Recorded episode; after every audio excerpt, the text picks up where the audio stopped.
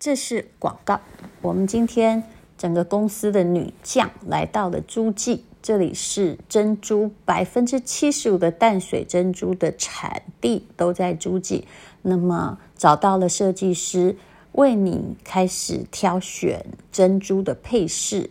珍珠很优雅，从春天一直到冬天，没有一个季节不适合。那冬天的时候也有别针，呃，也可以戴耳环，呃，也可以戴项链。我最近非常习惯戴珍珠项链，而且有很多的新的款式哦，会让你一洗对于珍珠老气的看法。请看资讯栏的留言，嗯、每一种东西都是限量的哦，而且还很便宜。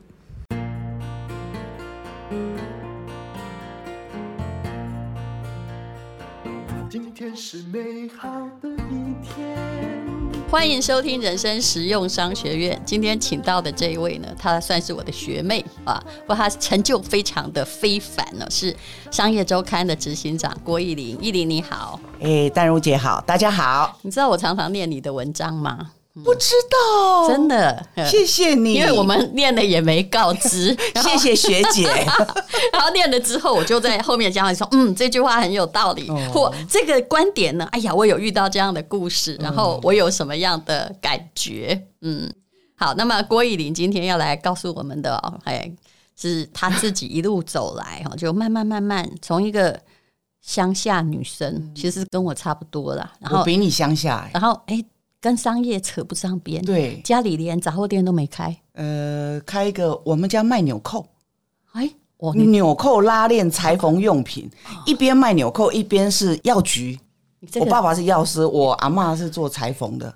这个商业有点结合的有点怪，对，但混搭混搭，不好意思，以前的人就是这样，对，对不对？可是药局应该蛮富裕的呀。哎，没有哎，从前其实药局，现在是药师很值钱。现在药师薪水很高，以前药局是囤货很多，对不对？欸、没有，其实我们那个小药局其实赚不到什么钱呢，在乡下这个地方，嗯、还是裁缝用品比较赚钱。真的还假的？真的，纽扣跟拉链，你不要看它单价 单价低哦，可是它毛利高。哎，这是一个很有趣的商业模式，跟大家想的不一样。云林那个地方有点算是已经快要。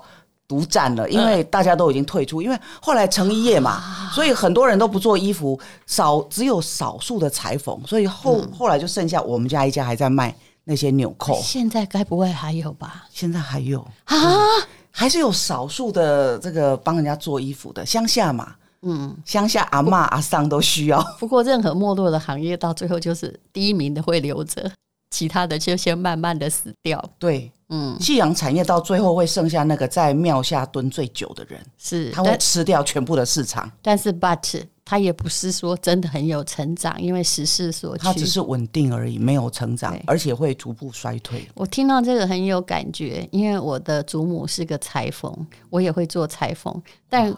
我想到，我不知道一百年哈，我会缝扣子哦。现在会缝扣子不容易了，抱歉。但是，但是问题是，我也很久没缝了呢，不需要缝。拿起来，我都觉得自己很贤惠。好，那么呃，你是怎么样这个做到一个财经媒体的集团执行长？而且我知道郭奕伶是一个，我觉得你是一个非常努力的人，呃，而且喜欢高难度挑战。嗯。诶、欸，应该是说，对，我们在乡下长大嘛，所以我是大学才到台北来，台大经济系哈。嗯、那我从来是很会读书嘛，对不对？这辈子就是很会读书，就这个而已。书读的还诶，欸、可是我知道啊，台大经济跟台大法律一样，啊，有很多人就是拿了一个挺漂亮的学历，后来什么都不做啊，在那个年代就呃。做了几年事就嫁人啊，一样的，对，一样的哈。那因为我们没有这个背景跟这个资源嘛，我们从小其实家里穷啊，所以就是有这个求生存的忧患意识。那我我觉得就是。我也没有想过说有一天我会成为商周的执行长，嗯。啊，因为我们云林是个文化沙漠，哎，对不对？以前那里大家都说那里没有什么文化，还流氓，嗯，还蛮多，尤其是海边海线海海鲜哈海线。但是我到台北的时候，我记得我那时候在台大的时候，我不晓得淡如是怎么样。我是我比你早啦，嗯，哎，早蛮多。我们应该同一个年代的。我是常翘课哈，所以我们虽然台大经济系是个大系，可是很少人认识我，因为他们几乎都没看过我。那你为什么翘课呢？我觉得这就是我人生第一次很大的低潮，然后这个低潮后来给我很大的养分。嗯。因为我从乡下上来台北的时候，我看到一群北一女啊，中山女中、建中，然后台中女中，对，就是你们那种讨厌的人。但我也是从乡下来加入北一女的，的确，我们朋友很多。对，然后每次下课，大家就一吆喝，然后他们就一起去吃饭，对不对？是。那我们那里张女还有张女啦、雄女、中女。台南女中对不对？顶多一个啦，我们云林就只有孤单单的一个。嗯，所以呢，是张女吗？没有，我我是念正兴中学，在斗六哈，那也是不错的学校，教会学校。那所以那个时候其实，然后台北人是不是国语都很标准？嗯，然后穿衣服当然都我们都穿的很土啊。对，我连公车都还会坐错站，然后在台大地下。那个叫什么地下道？哎，一直走都走不上去该走的那个路口。你看这么挫，而且我小时候也没有上过管子，所以其实我刚到台大，啊、因为我说过我们家相对穷嘛，所以我爸爸妈妈我们从来过年没有关过门，就永远都是开门营业的。对，所以怎么可能什么上管子？衣服也都是我奶奶做的。嗯，所以。我觉得刚到台大的时候，我蛮震撼，因为一路我在云林算是个学霸，嗯，所以我就是第一名模范生，然后班长这样。哦嗯、可是你一到台北，发现哇，天外有天，人外有人。然后我想起来就知道会变得很普通。对，哎，不止普通，是觉得自己很惭愧。嗯，就你们北一女又会讲话，又长得漂亮，又会装扮，对不对？朋友又那么多，那我是什么？我就开始。这个学校没得罪你，你翘课干嘛？老师也没得罪你啊。我可能失去了归属感，我一直觉得我是异乡人哦，所以我就不去上课。不去上课呢，后来就反正交了一个男朋友，然后就每天跟男朋友鬼混。哦，原来是这样。你干嘛还怪到北一女身上？根本就建中的错。好，但是呢，我觉得那段时间给我很大的冲击。嗯，后来我就因为台大经济系其实就是一个嗯。样样通，样样松的系，我们没有特殊专长。可是经济学很难念，对，真的，它就是一个数学模型、方程式、逻辑。对，但是他不会说，哎，你要立刻进银行或什么。嗯，那我就想说，我小时候的偶像是这个郭婉蓉，你知道？我觉得哇，好厉害！所以你这个偶像还跟别人都不一样。对啊，我觉得十三黑的，对不起。人家女性可以 当说女性可以当经济部长，然后我就觉得 哇，很羡慕。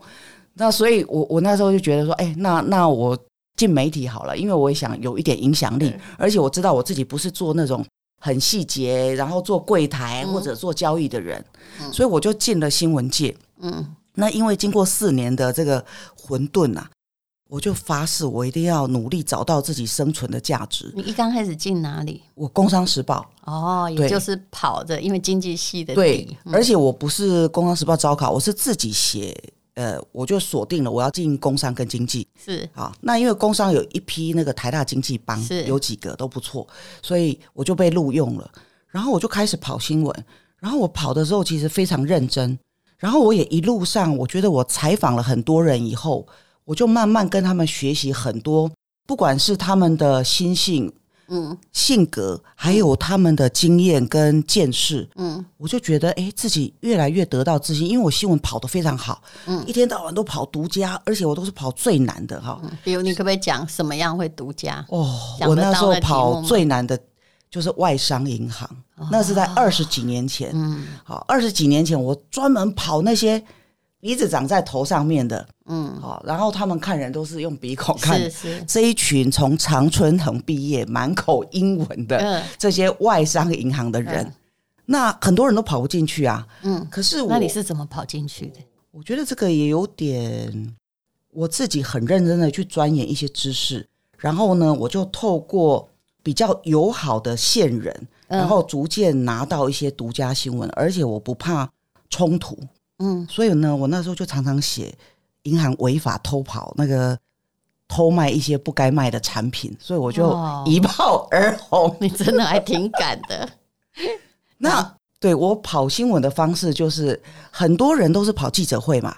那记者会就是大家都看到，其实那都是通稿。是，所以我从来不出现在记者会。有些人根本不跑啊，就直接写通稿。现在记者也没跑新闻啊，是大部分就写我们的 FB 啊。对，不然就是那个什么录像录像机哈。那那时候其实业界的人都没看过我，他们都不知道我在哪里跑新闻。嗯，其实我是打电话，嗯，因为。外商银行，你进去那个很显眼，会招惹别人注意，所以我要找到县民，然后打电话，我可以一打打很久，打两三个小时。然后我很多的金融知识啊，还有衍生性产品的知识，都是那些。那时候比较小咖的交易员，他们会教我。我问你，你被告过没有？我不相信没有，因为你如果在说，哎，别人没有卖什么商品，然后偷跑。我跟你讲，因为我都有凭有据，确实的是，对，所以我都我都没有被告过。还有，嗯，对。那你后来怎么样到这个商周来呢？哦，所以我我在其实工商很快就就晋升，嗯，然后五年以后我就觉得无聊了，这个工作好无聊，就是。不用付出什么努力就就可以做得不错。后来我生小孩。哦，我生了小孩以后，我就觉得晚上我要陪小孩，嗯，那我就不能在报社，嗯，所以我就选了商业周刊，嗯，然后商周原来也是一个那个事少离家近的概念吧？我没有，因为生小孩，你只是为了要晚上要回去晚上，可是他的工作量是大概。报社十倍，因为报社是晚上在工作，但是报社处理新闻资讯很快，我每天只要工作半小时，我工作就结束。是的，可是杂志我是礼拜六、礼拜天都在写稿，写到半夜还在写，那个工作密度非常强，所以生活是非常紧张，压力是十倍以上。所以你在商周已经很多年了呢。二十，我小孩几岁我就几年。可是我后来发现哦，你们商周的就是记者，后来变什么总编辑、执行长，你们似乎有一套特殊的训练方法。嗯，因为你们出来的记者跟我认识的，哎，我认识有些跑商业或企业记者，油头油面，完全不一样，就完全不同。这这就是我觉得很妙，而且商周都女将呢。你知道就好，对，而且也不管你们就学历呀、啊、有没有？对对对。之前有跟我说，他就没大学毕业，是哦，你这样才是稀有动物，还考零分。对，你这所以到底是什么样的训练，每一个女将可以变得这么彪悍，在商周？而且我说真的啦，因为因为我这样哈，到处都是朋友，对，说谁好都会得罪到另外的人。其实我觉得你们在接收商业资讯很快。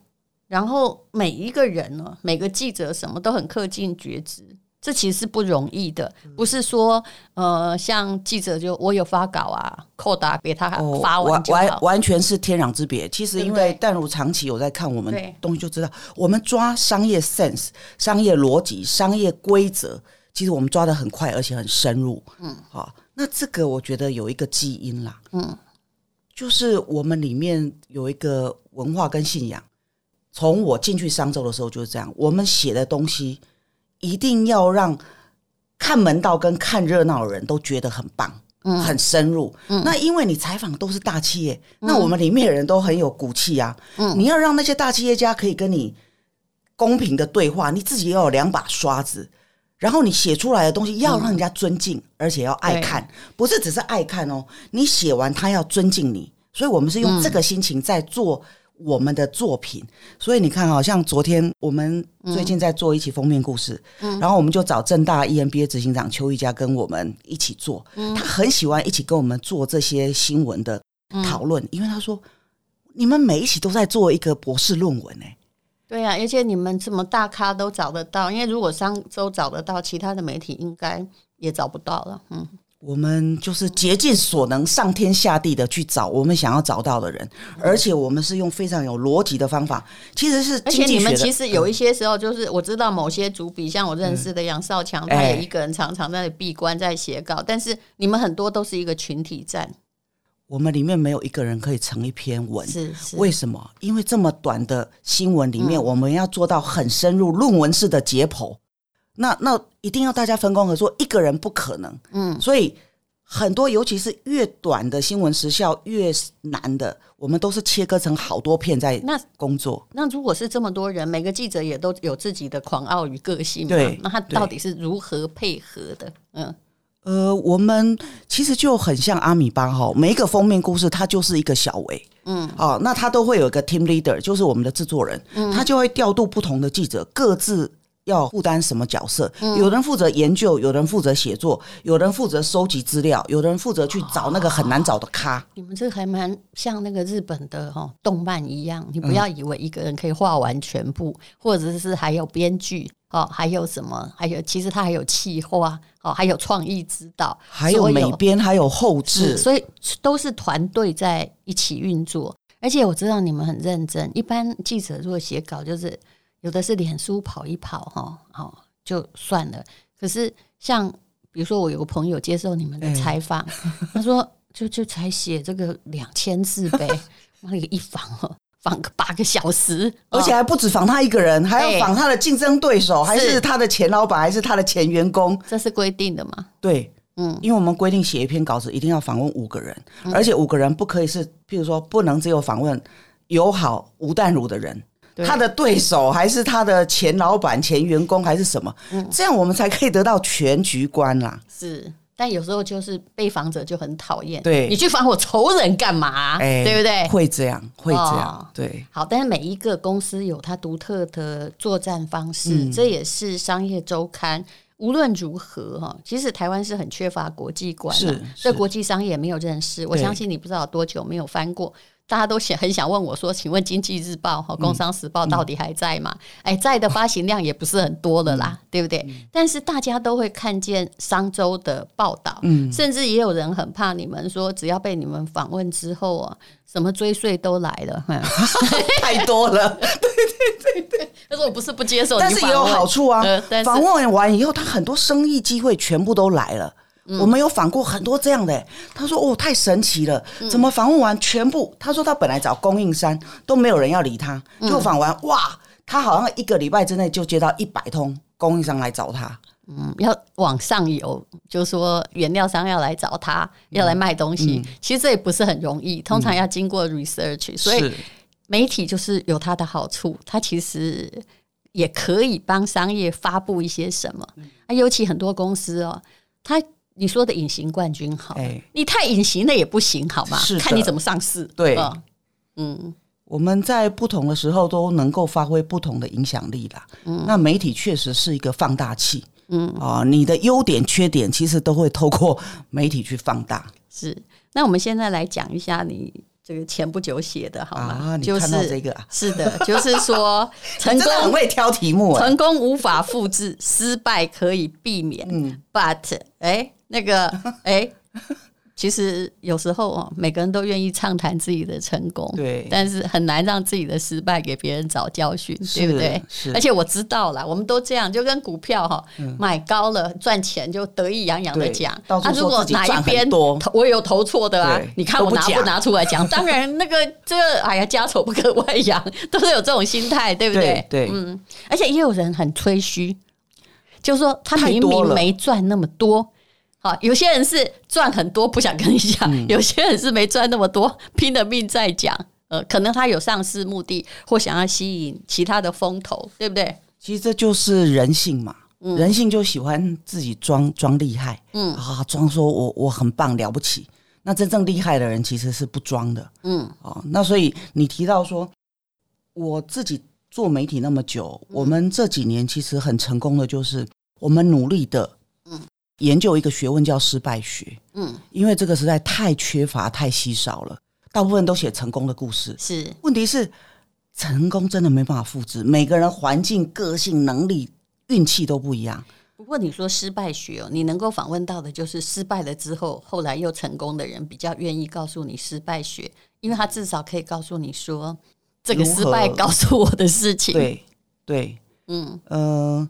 但是我说实在，我也有遇到很不错的老板哦。嗯，诶，其实那个新闻都闹非常大，然后那个老老板自己来告诉我们，为什么他公司经营成那个样子，然后还要把 Key 给出卖掉，然后他就自己到我们的学院课堂现身讲为什么这样？我大概知道是谁。嗯，愿意这样的人，他后来其实是有从别的地方翻身的机会。嗯嗯，他愿意承认失败这件事，哈，至少就是一个人生的止损点。对，嗯，我觉得那就是另外一个成功的开始。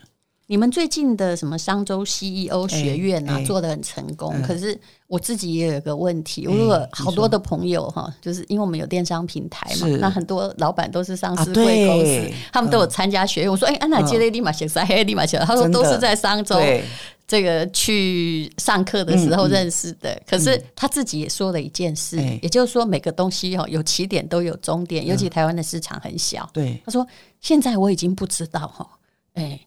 就是商业界哪一个不在里面呢？可是这句话也代表某种危机啊！哦，你说我们的成长会有极限，是不是？对，多多少年了？嗯，其实还好哎，我们这个学院也才成立六年。嗯、你想，EMBA 都可以做二十几年，我，我们在做 EMBA 有危机哦。对，你有没有发现现在危机也有人告诉我，哎，对我这样讲你不要难过哈。就是他们也有也有人来小小声的说，哎，不好意思，我们好像一代不如一代哈。哎，哎，我们公司里面的大就是。本来是你们那代可能都是上市贵公司老板，后来现在都大家都是创业者，怎么回事？就是刚刚开始的，很明显啦，学员的品质哦，跟这个影响力其实是逐年的在下降。所有 EMBA 都有这个危机了，这是个好处，也是个坏处。好处就是说它普及了，确实普及了。那坏处就是说，其实，在我们的市场里面，你也知道，客源是很有限的。嗯。嗯不过我觉得啦，我觉得这也是台湾一个利基，嗯，就是相对中国市场，因为我们最近也跟一些中国的老师交流嘛，你看他们的吴晓波都可以被封号，就中国现在的这个不自由的状况，让台湾的不管是媒体或者是学术或者是商业，我觉得都有另外一个相对的利基，只是看我们要怎么利用这个利基可以进军那里。哎，但是政策面的影响就会让你很难进军。哦，像。这郭一林又问我这个问题，我说哇，真的还好，我不太红，就因为呃，我们要保持有点红又不太红这样，但这其实不是做事业的很好的心态，哦、你知道吗？对。但其实我后来在思考，就是我我后来去二零一六年去上海，我觉得中欧教我很多东西。嗯、你一定要把生意做得很大吗？对不对？一定要夸我人很多吗？哦。那必要的时候是不是一定要百年长青吗？嗯，还是有时候你根本就只能做 take the money and go。哦，嗯，其实我觉得他给我很多的思考的观点。嗯，那现在的状况也是，嗯，就在这种社会中如何灵活的存活。我我以前我我是很推荐大家读商周的哈。我那时候就跟大家说，你完全没有商业基础，对不对？我告诉你，我就是，我本来念的法律系，嘿。也没有念什么商业，任何东西我都不懂。然后来念的中文研究所，那就更不懂啦。哈。后来法学系毕业，我去当记者是比你没出息的多。他们都要调我去提法院，我说我不要不要，我去编那个、哦、那个美食版、欸，还有时尚版。我跟你讲，我是从那里出来的，比我务实很多。对对，没有那个比较开心。然后他们那个，我还记得当时我在中国时报 那个。嗯，他们那边的那个组长，欸、政治组组长就发现这里有一个台大法律的，欸、就跑来说：“我帮你调过去。欸”我今天跟他说：“没有没有，我学的对我学的很差，哦、嗯，我就是喜欢在那。”他就跟我说：“做抱屁股，那个报纸的屁股，哦、你一辈子有什么出息？哎、我高兴就好啊。”所以我是这样的心态的人哦。哦那后来当然是做商业是，对，也是一个就自然而然的过程，嗯、因为其实这个时代哈。呃，我希望啦，所有的竞争都是商业竞争就好，不要是那个焦土化战争。嗯、其实这是我的理想，嗯、就是人类在商业如果各展长才，对对，还有一种理性而公平的竞争方式，是是是，而不是在搞那些传统的东西。嗯，他至少在市场机制下啦。你知道我刚开始是怎么样吗？我每每天我真的看不懂，就是我其实到四十岁以前，在三十。六七岁的时候，我还看不懂商业的文章，也看不懂股市，然后乱买也赔了一些钱，哦、然后就不敢碰了嘛。嗯、我后来是从每天要我读一篇商周的文章开始的，嗯，哇这样有没有感人？好感动哦！那时候你要颁给你一个奖。那时候你大概刚进商周，嗯，那刚开始看不懂的呢，就先看何何飞鹏或者金维纯，对，后来他们都是我的好朋友，就是因为他写的不用简单，都人性啊，对对对，管理没有牵涉到什么，但是人性也是理性，对不对？然后后来就慢慢慢慢看，哎，突然发现有一天哦，你自己慢慢进步的状况下。哎，每篇都看懂了哎，嗯，嗯，你知道人是一个渐进化过程，你不要觉得说你一定要怎么样，但是我常常建议大家说，完全没有基础，对不对？嗯、也没学历，对不对？那么就上周看一篇就好啦，嗯、是不是？渐进，渐进，真的，对、嗯，你慢慢的就会理解啊，不然你就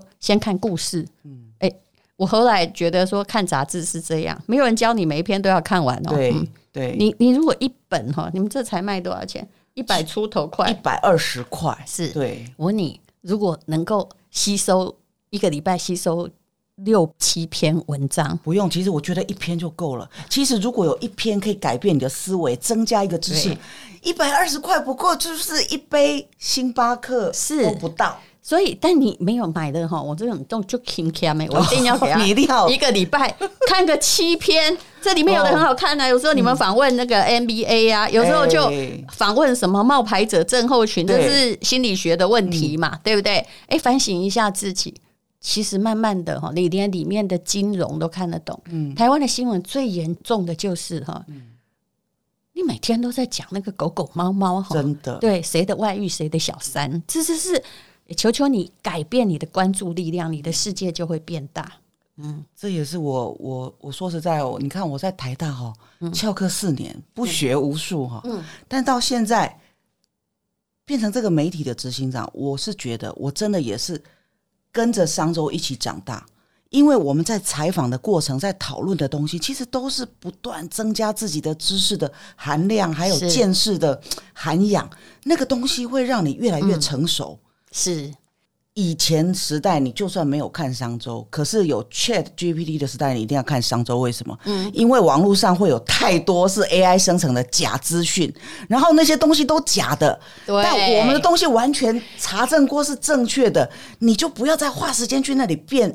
不然到时候你很多东西都所有的资料哈，就它会变成诈骗。对，所以这时候更显得一个记者的努力来的可贵。是，否则你啊，假资讯，我相信我也不用讲，各位也已经知道很多。这样以后我们会活在一堆假资讯的世界，很可怕。所以当 AI 生成以后啊，我会觉得说，哇，你要选择一个有帮你过滤跟把关的媒体，实在是太重要了。其实上周我的看法这样讲，你应该不会很高兴。就是有时候，比如说我去日本嘛，那我就在呃买了一本，在飞机上看一看，然后哎后面两天再看一看，然后我就把它放在那里，呃给日本的中国人看。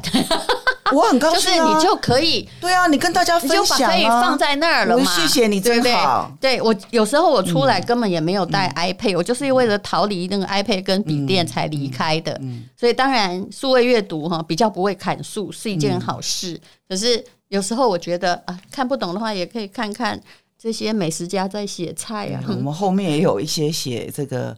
生活品味的，对，对但我都觉得，嗯，你应该像比如说这些什么潮州老菜馆，虽然不是广告，可是这样我要自己去查很麻烦。哦、你看那个日本的杂志吗？哦、他们都给你一个下面有一个小的，对，小的一个一个电话。嗯、其实我们也知道，有吗？像比如说，呃，他们的什么类似以前的《弄弄》杂志啊，在介绍温泉旅馆啊，他、哦、也还是有给你。